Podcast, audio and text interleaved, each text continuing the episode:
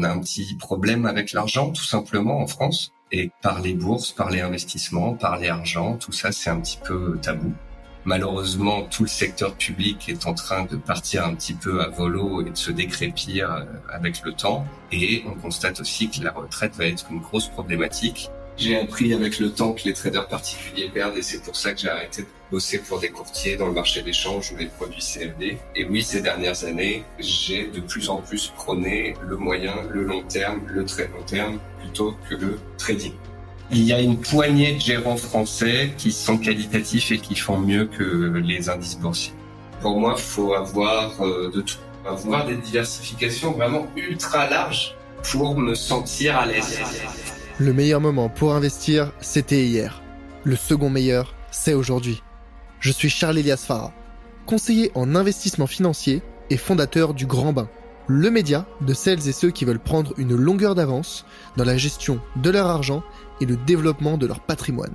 Chaque semaine, on décrypte l'univers des finances personnelles et de l'investissement aux côtés des meilleurs experts. On parle des sujets qui fâchent, sans tabou ni langue de bois, pour te transmettre les meilleurs enseignements. À la fin de chaque épisode, tu repars avec un plan d'action à mettre en place le jour même à la lumière de l'actualité avec un seul but, de constituer le patrimoine de tes rêves et atteindre la liberté financière. Alors prépare de quoi noter, enfile ton maillot et surtout, attention à la vague.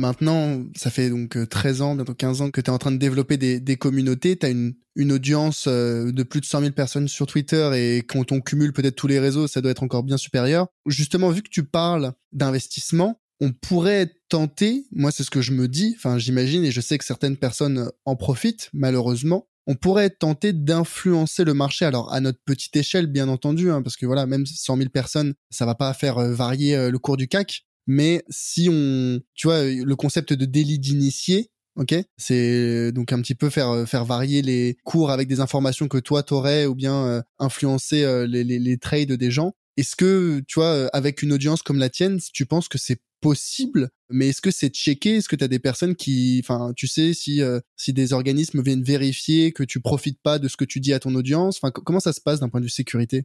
Bah, écoute, c'est extrêmement simple.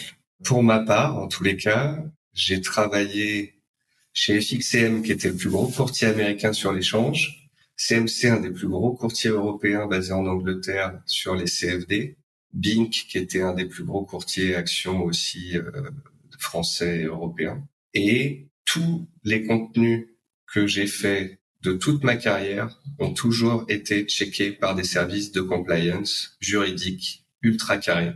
On m'a toujours demandé l'accès à mes comptes. Et donc, à tout moment, la société pouvait vérifier et la teneur de mes contenus et euh, mes opérations euh, personnelles. Ok, donc il y a un devoir de transparence qui est euh, obligatoire et qui est vérifié. De toute façon, voilà, pour moi, c'était obligatoire et vérifiable. Donc, euh, la question de souhaiter en profiter vraiment ne s'est jamais posée parce que j'étais contraint par les autorités. Mais je dirais que même si j'avais pas été contraint par les autorités, si tu veux, j'accorde de l'importance à mon sérieux et ma légitimité. Bien sûr, bien sûr.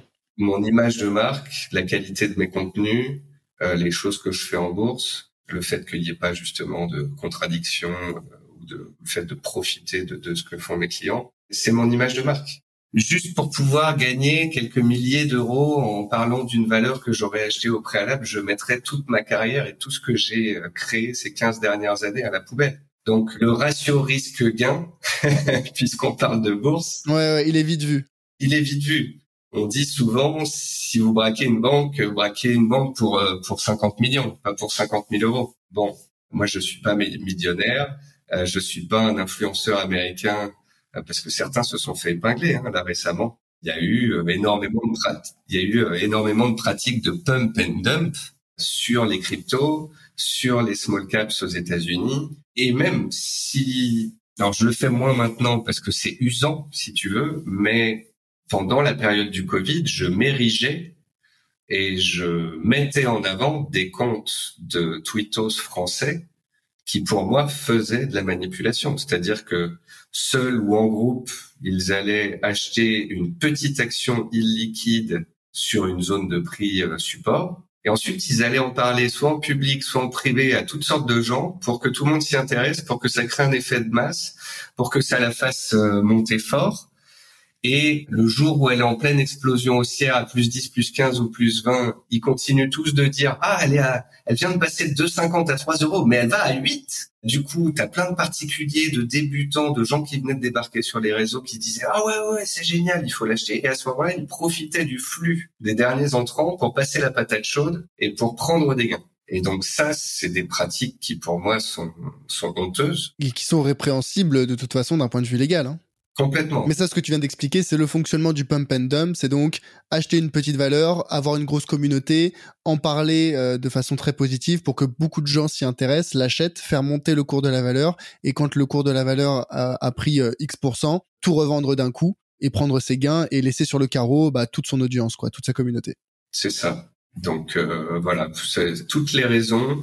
Je dirais que la première raison qui fait que je l'ai jamais fait, c'est que je pense être une plutôt une bonne personne, tu vois. Et après, il y a le côté légal, il y a le côté euh, compliance, le côté euh, carrière, euh, tout ça fait que j'ai jamais profité de quoi que ce soit. Bah, tu vois, il y, en a parfois il y a des influenceurs qui, comme tu l'avais mentionné juste avant, se mettent euh, d'accord avec d'autres influenceurs et, profitent d'une petite valeur euh, illiquide. Parfois, ce sont les créateurs même d'une crypto, d'un projet NFT qui contactent des influenceurs pour leur dire euh, voilà parle-en et nous on te file un pourcentage et on partage les gains quitte à voilà laisser sur le carreau une partie de la communauté. Moi j'ai été contacté par énormément de gens. Ouais. Pour parler d'une d'un projet crypto, d'un projet NFT Ouais, crypto et NFT, euh, c'est euh, les deux actifs sur lesquels j'ai le plus été contacté. En fait, c'est des personnes qui s'occupent du côté euh, communication, qui te contactent et qui te disent voilà, on a créé une crypto, on a des tokens pour les créateurs, on veut offrir des tokens à des influenceurs et une fois qu'on va euh, balancer la sauce, lancer le projet, faire coter tout ça, euh, tu pourras euh, larguer à un prix de toute façon très intéressant puisque ça devrait coter à deux fois ou trois fois le prix. Donc oui, on m'a on m'a proposé des choses comme ça. Combien ils te proposent? Ah, au-delà des tokens Parce que je suppose qu'il y a aussi une partie de fixe. Oh, j'ai jamais été plus loin dans la discussion, si tu veux de base, mon audimat, mon lectorat est beaucoup plus action, private equity, euh, IMO que crypto. Ma façon de parler des cryptos, c'est de dire euh, c'est une nouvelle classe d'actifs, c'est intéressant, on peut avoir une petite partie de son portefeuille dessus, mais à mon sens, il vaut mieux le faire sur le Bitcoin qu'aller sur des altcoins et euh, il faut le faire en DCA plutôt qu'en trading. Donc à partir de ce moment-là, ayant cette ligne directrice, je disais de toute façon non à tous les projets crypto ou NFT qui m'ont été proposés euh, ces dernières années. Le, seul projet crypto dans lequel je suis à titre personnel, c'est un média crypto. D'accord, ok. Voilà, c'est même pas une crypto euh, cotée. Un média crypto, c'est-à-dire euh, un, média qui parle de, de, crypto et qui a lancé son token et du coup, tu es, dedans, c'est ça? Non, non, non, non, ils n'ont pas lancé de token. c'est, ils ont créé une société, ils ont levé des fonds. Bon, de toute façon, il n'y a pas de, il n'y a pas de secret, ils en ont parlé euh, dans certaines communications, mais c'est The Big Whale. Ah oui, ok. Hmm. C'est euh, Grégory Raymond et Raphaël Bloch qui sont des amis. L'un était à l'Express, l'autre chez Capital. Ce sont des personnes que j'ai rencontrées dans des salons qui sont hyper sérieux. Eux tout comme moi, euh, veulent être très sérieux et compliance. Donc, euh, ils ont toujours dit à leur communauté, on a quelques cryptos, quelques fragments de Bitcoin qui traînent à gauche à droite, mais on ne traite pas, on n'est pas très investi et surtout, on ne parlera jamais d'un projet parce que on en détient en portefeuille. Et bon, je vais peut-être pas me faire des amis en disant ça, mais je pense que, étant donné le Far West que ça a été ces dernières années sur les médias crypto, étant donné que beaucoup de journalistes entre guillemets, alors que bon, c'était plutôt des modérateurs de communauté, hein, euh, écrivaient des, des, des, papiers, et je pense que très nombreux d'entre eux étaient investis dans des projets dont ils ont parlé euh, très positivement sur leurs médias, avec des des dizaines, voire des centaines de milliers de personnes qui suivent leur chaîne ou leurs médias. Et, je pense qu'il y en a qui en ont sacrément profité. Ouais, il y a eu des, des gros conflits d'intérêts, quoi. Peu de crypto me concernant, plutôt en private equity, avec des journalistes de qualité qui sont des personnes que je connais, qui sont intègres. Euh.